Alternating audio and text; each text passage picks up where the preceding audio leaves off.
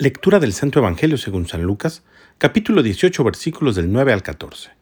En aquel tiempo Jesús dijo esta parábola sobre algunos que se tenían por justos y despreciaban a los demás. Dos hombres subieron al templo para orar, uno era fariseo y el otro publicano. El fariseo erguido oraba así en su interior, Dios mío, te doy gracias porque no soy como los demás hombres, ladrones, injustos y adúlteros. Tampoco soy como ese publicano. Ayuno dos veces por semana y pago el diezmo de todas mis ganancias. El publicano, en cambio, se quedó lejos y no se atrevía a levantar los ojos al cielo. Lo único que hacía era golpearse el pecho diciendo, Dios mío, apiádate de mí que soy un pecador. Pues bien, yo les aseguro que éste bajó a su casa justificado y aquel no, porque todo el que se enaltece será humillado y el que se humilla será enaltecido. Palabra del Señor.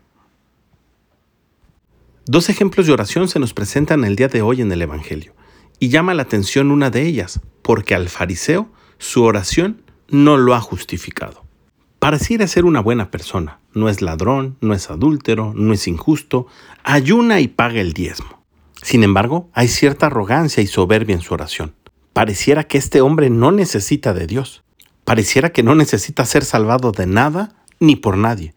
Y solamente Dios es capaz de salvar al hombre. Por eso la oración del publicano que se reconoce pecador y necesitado de la piedad y misericordia del Señor, cumple su cometido.